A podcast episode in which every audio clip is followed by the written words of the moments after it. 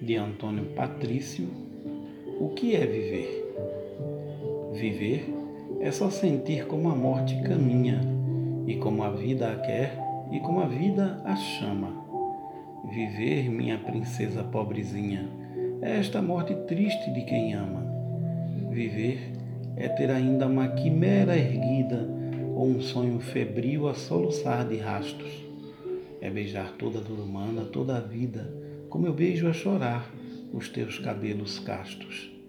Viver é esperar a morte docemente, beijando a luz, beijando os cardos e beijando alguém, corpo ou fantasma que nos venha amando.